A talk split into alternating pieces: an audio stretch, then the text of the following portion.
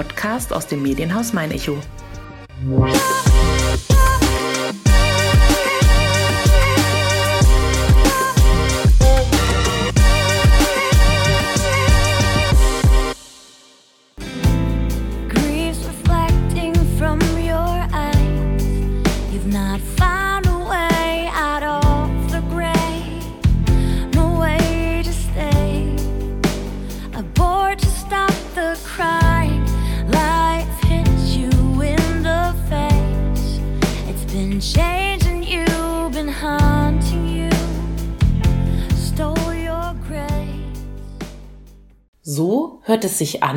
Wenn eine Aschaffenburger Sängerin Mut machen möchte. Mut, Depressionen den Kampf anzusagen. Enter the Fray hat Viola Tam ihre Single genannt, die im Februar 2021 veröffentlicht wurde und die in wenigen Tagen auch in Marktheidenfeld zu hören sein wird. Weshalb Viola Tam sich für die Entstigmatisierung von psychischen Krankheiten stark macht, seit wann ihre Leidenschaft dem Singen gilt und was das alles mit Marktheidenfeld zu tun hat, erklärt die 40-jährige Musikerin in der 52. Folge von meiner Schaffenburg. Des Weiteren hat sie mir verraten, welchen Aufgaben sie als Schirmherrin des Bündnisses gegen Depression Würzburg nachgeht, mit welch prominenten Musikern sie bereits die Bühne geteilt hat und welche musikalischen Pläne sie derzeit verfolgt. Mein Name ist Nina Melis und wer Personen kennt, die Aschaffenburg und Umgebung lebenswert, bunt und besonders machen und die in diesem Podcast unbedingt einmal zu Wort kommen sollten, schreibt gerne eine Mail an podcast.mein-echo.de. Sage ich herzlich willkommen zur 52. Folge von meiner Schaffenburg. Mhm. Hallo Viola. Hallo, ich freue mich. Unser zweiter Anlauf. Wir hatten uns schon einmal verabredet vor einigen Monaten. das stimmt, ja. Ja, Corona hatte etwas dagegen. Corona hatte, ja, gegen vieles etwas. Ja, auch gegen unser Treffen. Auch gegen unser Treffen. Mhm. Deswegen heute. Es klappt. Ja, Freut eben. mich. Ja, ich find's auch toll. So, und jetzt müssen wir auch gleich mal ausholen, weil wir hätten ja x Anlässe, über die wir sprechen Mhm. könnten, weil vor mir sitzt eine Sängerin, eine Songwriterin, eine Diplom-Gesangspädagogin, eine Bloggerin und eine Schirmherrin. Mhm. Ja, Personalunion. Klingt ja. Klingt schon gut. Ja, wir müssen uns natürlich so ein bisschen fokussieren, aber ich möchte natürlich über alle deine Passionen mit dir sprechen. Gut, das finde ich gut. Ja, mit welcher möchtest du denn starten? Puh, heiliges Blechle. Naja, da wir uns heute ja in meiner Gesangsschule getroffen haben, könnten wir damit starten, mit meiner Gesangspädagoginnen-Tätigkeit. Ja, oder auch mit deiner Passion für das Singen überhaupt. Das ist auch eine sehr gute Idee, da habe ich auch sehr viel zu erzählen. Ja, dann erzähl doch mal, seit wann trällerst du denn? Ja, das ist ja immer so eine Sache. Ne? Also ich trällere im Prinzip schon seit ich mini kleiner Pups war. Ähm, damals habe ich das dann mit Haarbürstenmikrofon, so der Klassiker, halt was man so macht, ne, habe ich dann Mariah Carey geschmettert und Whitney Houston und habe dann mit Freundinnen immer so äh, Gesangswettbewerbe gemacht und das war sehr lustig und ja, so hat das angefangen. Ah, da bist du ja ganz oben eingestiegen mit den beiden. Ich bin ganz oben eingestiegen, Ja. selbstverständlich. Und dachte auch, das wäre alles ziemlich gut. Ich, ich, ich weiß es nicht. Ich habe keine Aufnahmen aus dieser Zeit. Leider. Das heißt, ich weiß es nicht. Aber es hat riesen Spaß gemacht und das hat auch nie aufgehört, Spaß zu machen. Und du hast dann irgendwann angefangen, es zu professionalisieren. ja, also bei mir war das so, ich, ich komme gar nicht aus einer Musikerfamilie oder so. Das ist ja oft so, ne, dass wenn dann die Eltern und so, und das ist bei mir gar nicht so. Ich bin tatsächlich von ganz alleine drauf gekommen. Also als ich in der Pubertät war, da dachte ich mal kurz, ich könnte nicht singen. Da hatte ich tatsächlich mal eine Singpause, weil ich, äh, ja, ich habe es gewagt, so ganz grottenschlechte Aufnahmen zu machen. Auf Kassette damals noch. Ja, Natürlich. ich bin schon etwas älter. Auf Kassette habe ich das gemacht mit einem grausamen Mikrofon und es klang jedes Mal wieder scheiße. Und ich dachte so, oh Gott, ich dachte immer, ich könnte singen. Und jetzt kann ich das gar nicht. Und es klang so grauenvoll. Und da hat das ein paar Jahre gedauert. Und äh, da habe ich tatsächlich nur noch in Karaoke-Bars gesungen. Aber dann wurde ich gefragt bei der Abiturfeier, ob ich da singen möchte, weil alle halt wussten, ich singe gerne, ne, im Auto und so weiter und Karaoke. Ob ich da singen möchte. Und dann hatte ich total Schiss. Aber ich habe ja gesagt. Und dann hatte ich aber so Schiss, dann bin ich zum Gesangslehrer gegangen. Der Bernd Schütz, das war mein allererster Gesangslehrer. Damals habe ich noch im Taunus gelebt. Und genau, da bin ich hingegangen und der sagte dann, ich hätte Talent. Ich so, echt jetzt? Ja, ja, und dann habe ich auf der Abiturfeier gesungen und es war einfach total überraschend. Die Leute waren total, auch glaube ich, selber überrascht und haben also ganz viel positives Feedback bekommen.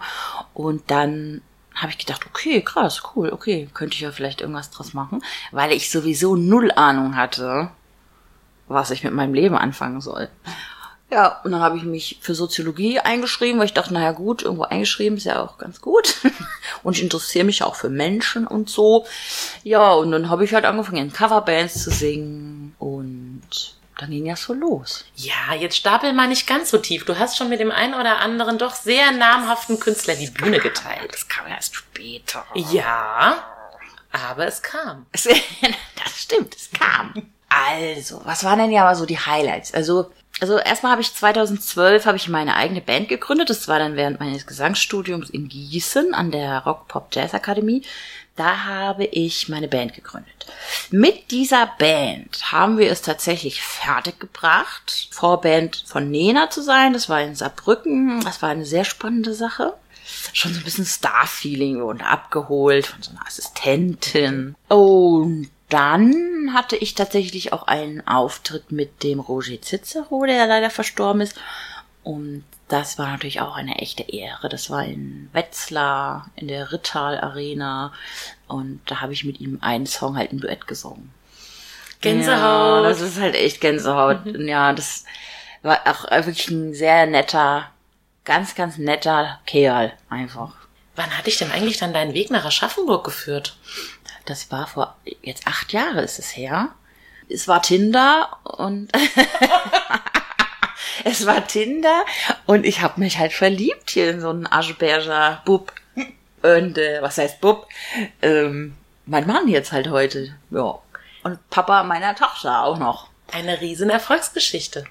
Ja, also das war auf jeden Fall die richtige Entscheidung. Und äh, der Podcast heißt ja auch Mein Aschaffenburg und ich liebe tatsächlich auch Aschaffenburg. Du hast es lieben gelernt. Ja, ja, doch gut, klar, die ersten Monate, ne, ich so in mein Leben lang im Taunus verbracht.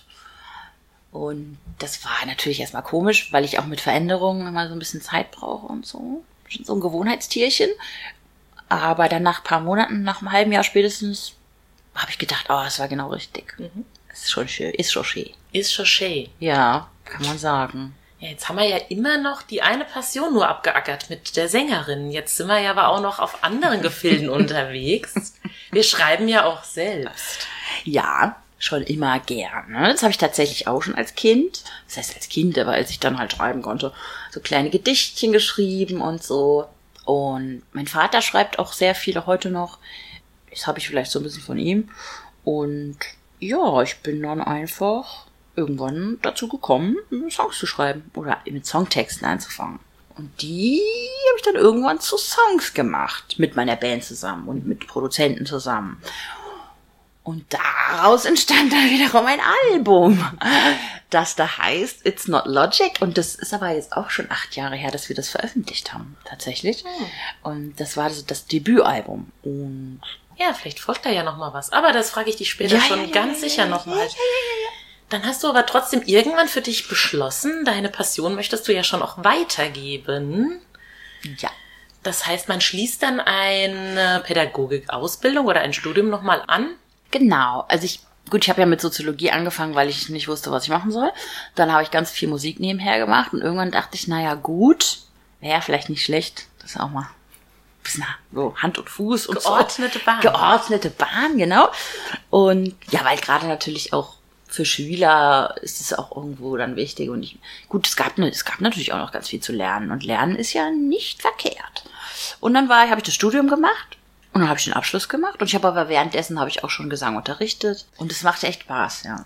Das freut mich, das sehe ich dir auch an. Wir könnten da jetzt, glaube ich, alleine noch diesen kompletten restlichen Podcast füllen. Oh, ja, da hab ich echt Schicht, sag ich Das denke ich mir. Da müssen wir uns wahrscheinlich vertagen. Ja, wir haben, wir. wir haben ja schon auch einen Anlass. Den hätten wir ja vor ein paar Monaten auch schon gehabt. Ja. Geht in die gleiche Richtung. Wir sind jetzt bei deiner Passion, die du als Schirmherrin noch äh, ausübst. Ja. Du bist ja eine Schirmherrin. Für wen und für was? Ich bin eine Schirmherrin. Also sagen wir, erstmal fangen wir so an. Ich bin eine ehemals Depressionsbetroffene. Genauer gesagt äh, hatte ich eine Depression in der Schwangerschaft und auch hinterher eine postpartale Depression, auch wirklich lang noch, also noch ein Jahr nach der Geburt meiner Tochter. Und sagen wir mal so, diese so psychische Erkrankung, psychische Themen. Ich hatte auch Angststörungen und ich war mit 16 irgendwie auch in der Kinder- und Jugendpsychiatrie wegen Angststörung.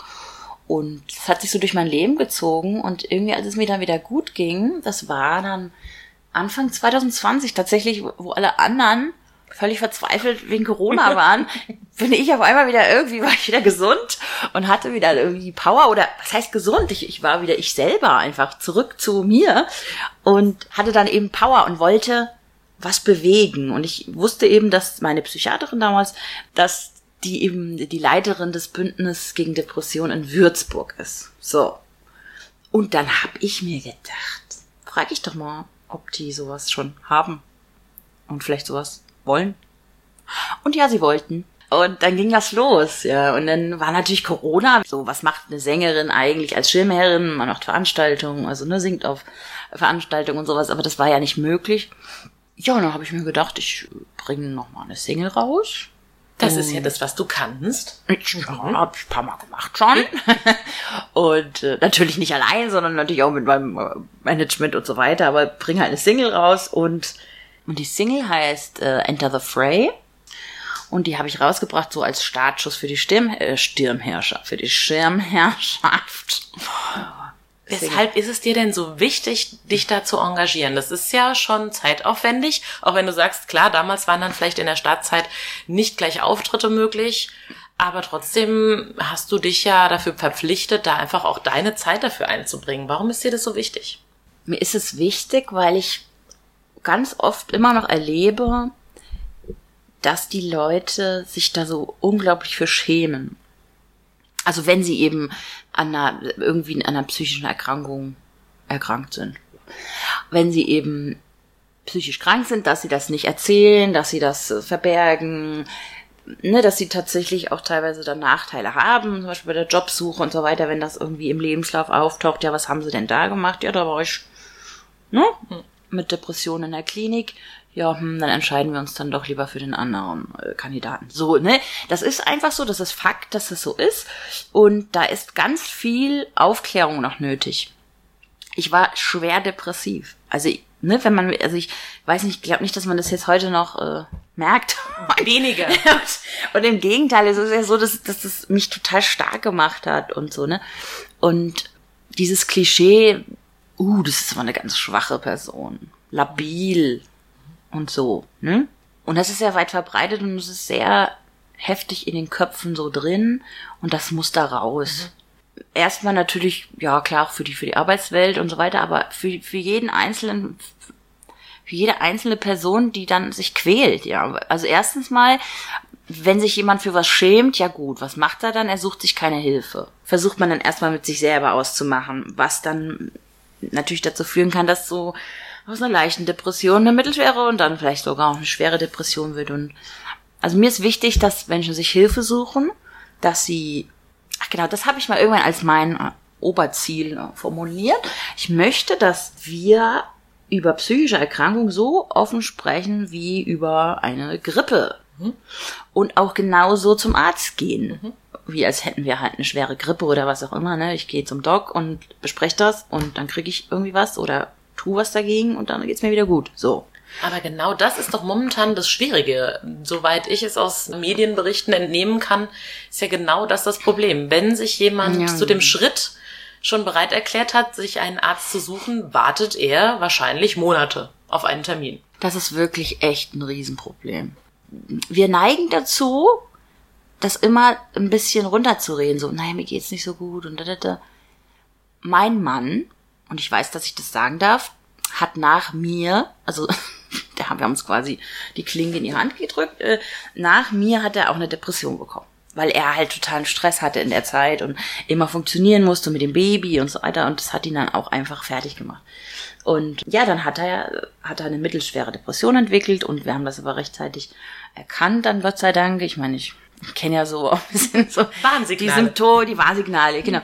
Und dann war er dann endlich auch mal bereit, eine Therapie zu machen, weil ich war schon ewig an ihm dran. Nee, und dann habe ich für ihn, also ich habe als Angehörige für ihn die Arbeit übernommen, sozusagen, habe ihm geholfen, weil er eben gar nicht mehr so richtig die Kraft hatte.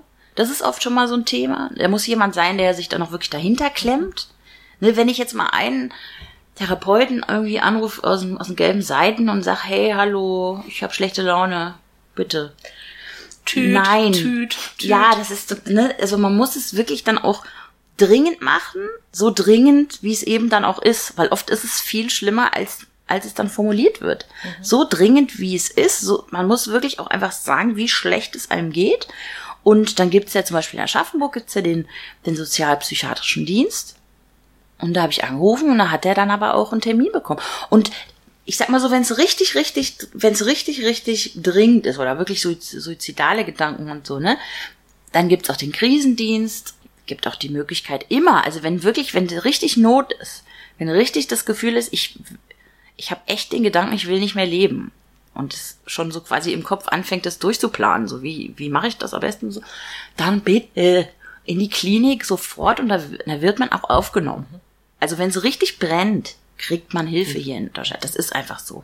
Und klar, dieses Warten ist total blöd. Das verstehe ich auch, aber bitte nicht entmutigen lassen, so, weil das, mein, mein Mann musste da auch ein paar Wochen warten. Und auch diese Medikamente darf man nicht verteufeln. Das ist ganz wichtig, weil da haben Menschen ganz viel Angst vor, vor diesen Psychopharmaka und Antidepressiva und so, ganz viel Angst. Muss man aber nun mal nicht haben.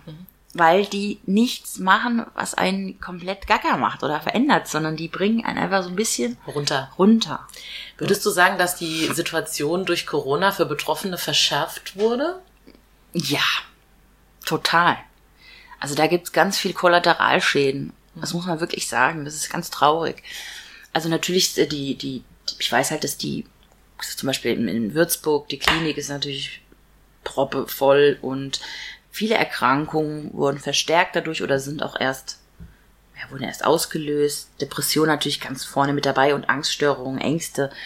Weil vor allem die, jetzt gerade in dieser Lockdown-Zeit und so, waren die, das, was man in der Therapie so auch ein bisschen dann gesagt bekommt, soziale Kontakte und sich dazu zwei, und ja, da wollte ich Genau, nicht das, sagen. ne? was nicht möglich war. Also diese, diese Bewältigungsstrategien, die man in der Therapie gesagt bekommt, die gingen alle nicht Die mehr. waren sehr theoretisch. Die waren se- äußerst theoretisch angehaucht.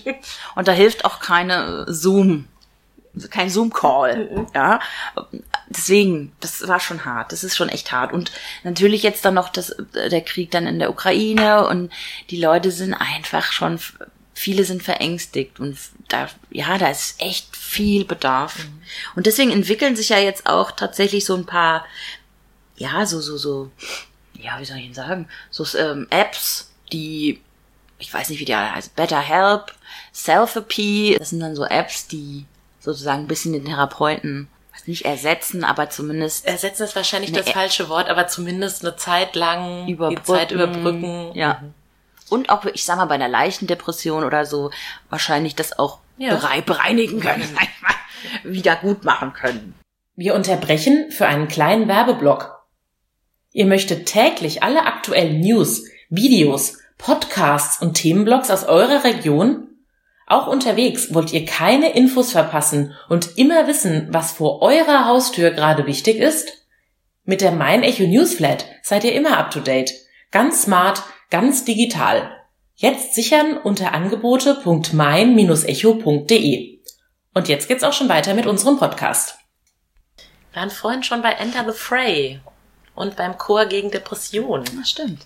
Ja, du hast vorhin schon erzählt Enter the Fray, aber es ist ja nicht nur ein Song, der von dir kommt. Du hast da ja ganz viele Leute eingebunden. Und ich meine wirklich ganz viele. Ich, oh, das war der, also es hat, das war der Knaller.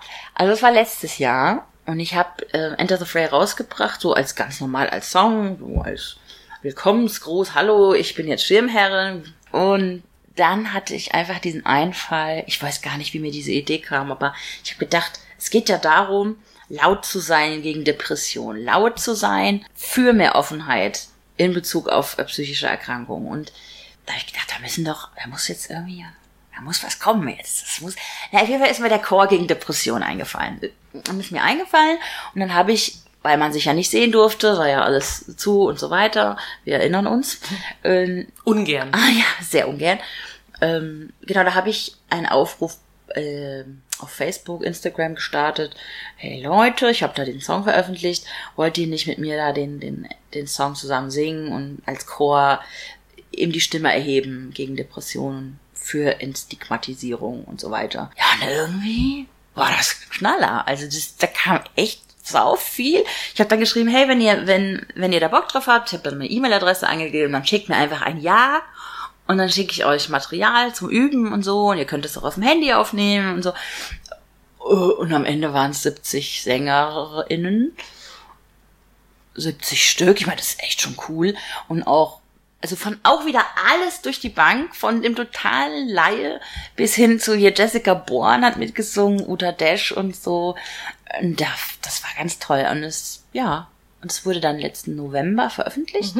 Das wäre unser Anlass gewesen im Genau, letzten Jahr. der wäre es gewesen. ähm, aber schön, dass wir jetzt drüber sprechen. Und ja, das war bisher jetzt irgendwie mein größtes Ding. ja, das, das war, das war echt bewegend und toll. Ich habe ganz viel geheult in der Zeit, aber vor Rührung, wenn ich immer so die von dem von dem Tontechniker, von dem Mischer so immer die neuesten Versionen bekommen habe und so und es wurden immer mehr Stimmen, immer fetter, immer. Ah! Ich habe viele rührungsberührte Tränchen vergossen. Der Song stammt auch komplett aus deiner Feder.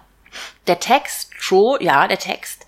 Ähm, und den Rest habe ich mit der Band und mit ähm, Peter Jordan, das war der Produzent des ersten Albums, äh, und in Hannover haben wir das sozusagen eingetütet.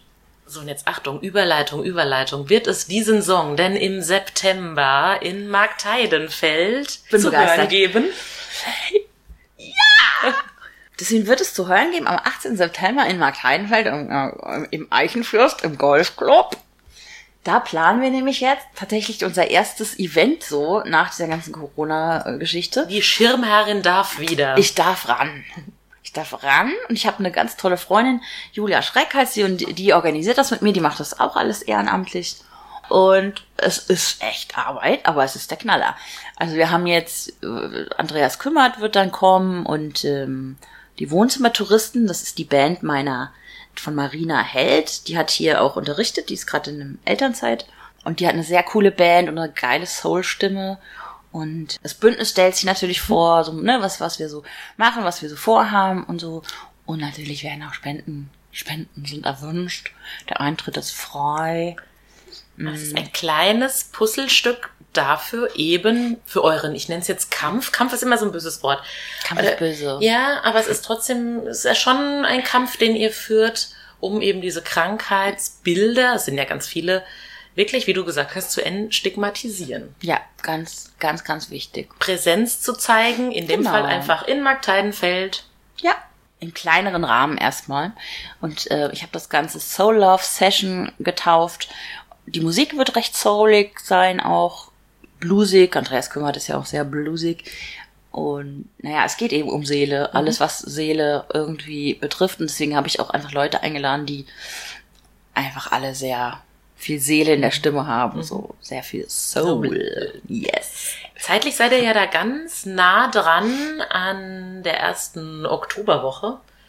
Am 2.10. ist der Tag der Depression. Also es gibt schon Ansätze, diese Krankheit doch in den Vordergrund auch zu bringen, weil du sagst eben ganz viel im Sinne mit Scham behaftet oder ja, es wird doch viel unter den Teppich gekehrt. Immer Aber noch, es gibt ja. jetzt doch schon ein Bewusstsein. Es gibt einen Tag der Depression. Es gibt sogar eine Woche der seelischen Gesundheit. Da gibt's ganz viele Veranstaltungen so im, im ganzen Lande. Da sind wir jetzt ein bisschen zu früh sozusagen, also da fallen wir jetzt nicht rein, aber es gibt schon, es passiert viel. Siehe auch Kurt Krömer, der das Buch geschrieben hat, was ich auch sehr, sehr gut fand. Vor allem mein Mann, hat, dem hat's wirklich geholfen, auch diesen Schritt dann zu gehen oder zu sagen, hey, okay, ich bin jetzt echt irgendwie depressiv. Also wer sich da nochmal weiterhin informieren möchte, Tag der Depression, Woche der seelischen Gesundheit, Ja. da gibt's ganz viele Da gibt's Angebote wirklich auch. viel. Ja. Würde nur in unserem Fall schon wieder eine neue Podcast-Folge bedingen. Ich bin am Start. Eins nach dem anderen, ne? Eins nach dem anderen. Ich würde gerne nochmal, weil ich tatsächlich die Frage neulich schon mal gestellt habe und ich mich selber auch mit der Frage schon konfrontiert gesehen habe. Ich würde dich gerne fragen, gibt es eine Platte oder gibt es eine Musik, die dich durch Corona getragen hat? Oder ist es einfach die Musik an sich? Also, ja, die Musik an sich sowieso. Aber gut, ich war sehr viel tatsächlich mit diesem Chor gegen Depression befasst. Es war echt viel Arbeit. Und ich glaube, diese, diese Sache an sich, dieses Engagement dieser ganzen Leute, die unentgeltlich äh, sich da die Arbeit gemacht haben und, und damit gekämpft haben, gekämpft ist, wie gesagt, aber sich einfach engagiert haben und ihre Stimme erhoben. Und da muss ich sagen, das hat mich voll bewegt. Das, das hat mich total über Corona getragen, durch Corona getragen. Natürlich aber auch die Tatsache, dass ich einfach nicht mehr depressiv war. Mhm. Und musikalisch äh, habe ich natürlich momentan viele Kinderlieder, weil halt meine Tochter, die ist jetzt dreieinhalb und da machen wir ganz viel Party. Was ist denn da so angesagt? Ariel zum Beispiel. Ah, Ariel. Und natürlich auch äh, Elsa und die Eiskönigin und ist Ohne die geht, glaube ich, ja nichts. geht nichts. Und Olaf, der Schneemann. Ist es noch zu ertragen? Ich find's lustig. Ich find's wirklich lustig. Also zeitweise, ja, es ist auch immer mal nervig, sagen, sagen wir es wie es ist. Aber die meiste Zeit witzig. Vielleicht solltest du dein Tätigkeitsfeld ausdehnen und auch in Kindermusik machen. Dann hast du in der Hand, was dein Töchterlein hört. Nein. Okay. Die, die Sagen wir mal so, schnell. ich habe mal, ich habe mal kurz musikalische Früherziehung gemacht und es ist einfach nicht meins und das ist ja auch nicht schlimm. Aber ich sage auch niemals nie. Wer weiß es denn? Irgendwann vielleicht. Ah, schon wären wir bei den musikalischen Plänen, aber die Frage kommt nochmal nach unserer Fragerunde. Die kleine grüne Fragenbox ist am Start. Drei davon darfst du ziehen. Ich darf selber ziehen. Ja, na, selbstverständlich. Ein inspirierender Ort in Aschaffenburg ist. Oh, da gibt's viele. Lass uns teilhaben an ein bis zwei. Ein bis zwei darf ich? Ja, selbstverständlich. Also ich finde sehr inspirierend natürlich, wenn man einfach am Main sitzt. Unten. Das ist der Klassiker. Das, ich weiß, das sagt wahrscheinlich jeder, ne? Also, weil das ist einfach genial. Doch, ja, ist einfach so. Und ansonsten das Kinderzimmer meiner Tochter. Oh, das ist mal was ganz anderes. Also da passieren Dinge. Äh, da werden Sachen gebaut und äh, Partys gefeiert und In Personalunion? Knetkuchen. Da haben die, äh, hab ich alle zwei Tage Geburtstag, Oh, praktisch. mein Mann alle drei und die Kuscheltiere zwischendurch auch. Unverzichtbar in Aschaffenburg ist für mich Rocco Eis. Ah, die Magnolienbäume oder überhaupt die ganze Live-Musik, alles was live. Ne, dass hier so viel Live-Musik stattfindet und Kultur und so, das einfach so ein bisschen gepflegt wird. Ja, Dass es hier durchaus einen Raum hat, ja? ja, wieder. Ja, wieder. Genau, das finde ich auch sehr wichtig. Oh, das soll ich das erzählen? Das ist echt peinlich, aber irgendwie auch witzig. Oh, Nee, dann bin das ich sofort gespannt. Ja, du das sollst man- erzählen. Ich aber sehe die ich- Frage noch gar nicht. Aber ich weiß gar nicht, wie ich das formulieren soll. Ach so, Entschuldigung. Zuletzt, gel zuletzt gelacht habe ich über. Also gut, wir haben heute auch schon viel gelacht, so ist es nicht. Aber oh Mann, das kann ich nicht erzählen. Wie soll ich das erzählen? Ach, du kannst es bestimmt erzählen. ich kann, ich muss es ein bisschen fluffig machen, weil es, meine Tochter hat echt einen Knall. Also gestern Abend, Kind frisch gebadet und so weiter, nackig auf dem Bett rumgehüpft. Und dann war das ja kurz vor Schlafenszeit und dann legt sie sich auf die Bettseite ihres Vaters und ruft, Papa, ich mach jetzt Kacki auf dein Bett. Also hat sie natürlich nicht gemacht, aber sie hat ihn total veräppelt. Und ich, also die macht so Sachen, da denke ich, wo hat die das denn her? Ich mach sowas nicht. Und es war mega lustig. Das ist mir nur leider gerade eingefallen. Es ist sehr peinlich, wir können es auch rausschneiden. Nein, es ist sehr authentisch. Die ist echt witzig. Also die ist echt lustig, ja. Ja, das muss sie ja doch von dir Bisschen haben. geschmacklos vielleicht, aber. Ja, ich hoffe. Ja, ich denke Na, wir sind eine sehr laute Familie, so. Richtig so. Organ teilen wir Pink hinter. hat, das ist mein Lieblingssatz über meine Tochter, Pink hat gesagt, meine Tochter, sie hat ja auch eine, meine Tochter ist laut und das ist gut so. Ja, damit wäre alles würdest du gesagt. doch auch unterschreiben. Das würde ich Ja. auch unterschreiben. Ja. Wir beide teilen hier ein doch durchaus ähnliches Organ. Ja, das stimmt. Apropos Organ, ich würde ja gerne noch wissen, ob es musikalische Pläne gibt. Was wird denn von dir so kommen? So, ich bin ja jetzt tatsächlich dieses Jahr 40 geworden. Ich habe eine, einen Song geschrieben, der heißt Nothing at All. Das ist äh, sozusagen, ich I regret nothing at all. Ich bereue nichts. Und das passt voll gut gerade zu diesem 40. Geburtstag. Und das ist so, der Song ist in den letzten Zügen und wird so gerade noch ein bisschen gemischt und gemastert. Und dann wollen wir den dieses Jahr auf jeden Fall noch rausbringen. Schätzungsweise im, im Oktober. Was ja sehr bald ist. Ja, da müssen wir ein bisschen Gas geben. Aber das auf jeden Fall. Und ich habe immer noch das ganz, ganz dringende feste Ziel, ein Album rauszubringen. Ich weiß schon, wie es heißt. Ich weiß schon, wie das Cover aussieht. Ich weiß alles schon. Ich weiß auch schon die meisten Songs, die drauf kommen. Ich habe nämlich noch ganz viel Demos rumfliegen und alles. Aber das verrate ich natürlich noch nicht. Aber das, ich habe keine Ahnung, wann das dann fertig ist. Ich hoffe nächstes Jahr wirklich. Ich hoffe sehr. Und es ist zumindest schon ein Plan. Es ist ein Plan. Es ist ein, der ist, der ist, safe. Sehr gut. Safe. Und natürlich noch viele weitere Veranstaltungen. Also diese Soul Love Session soll auf jeden Fall, je nachdem wie es angenommen wird und so, aber soll auf jeden Fall eine Konzertreihe werden. Also wir wollen das schon öfter machen. Mit verschiedenen Gästen und so weiter, die mal gucken, wie mutig auch die Künstlerinnen sind. So nach dem Motto, ja, erzähl doch mal, was dich so bewegt und so, ne? Weil Das gehört dazu. das, da muss man schon ein bisschen die Hosen runterlassen. Ne? Da drücke ich die Daumen. Ja. Dass es genug Leute gibt, die A, sich auf die Bühne wagen, B, die sich vor die Bühne stellen. Mhm. Und dann sehen wir uns vielleicht dann einfach nächstes Jahr oder gerne auch übernächstes Jahr. Es liegt jetzt an dir. Mach mal deine Platte fertig. Ich mach die fertig. Ja. Und dann, und dann rufe ich dich an. Dann rufst du mich an. So wie bisher auch. Sag ich Hallo. So machen wir das. Am 29. September ist es wieder soweit. Dann gibt es die nächste Folge von Meiner Schaffenburg auf www.mein-echo.de slash meiner Schaffenburg zu hören. Zwei Tage später, also ab Samstag, 1. Oktober, steht diese dann auch bei Spotify oder Apple Podcasts bereit. Einfach Meiner Schaffenburg abonnieren, keine Folge mehr verpassen und falls euch die Reihe gefällt, gerne auch eine Bewertung hinterlassen.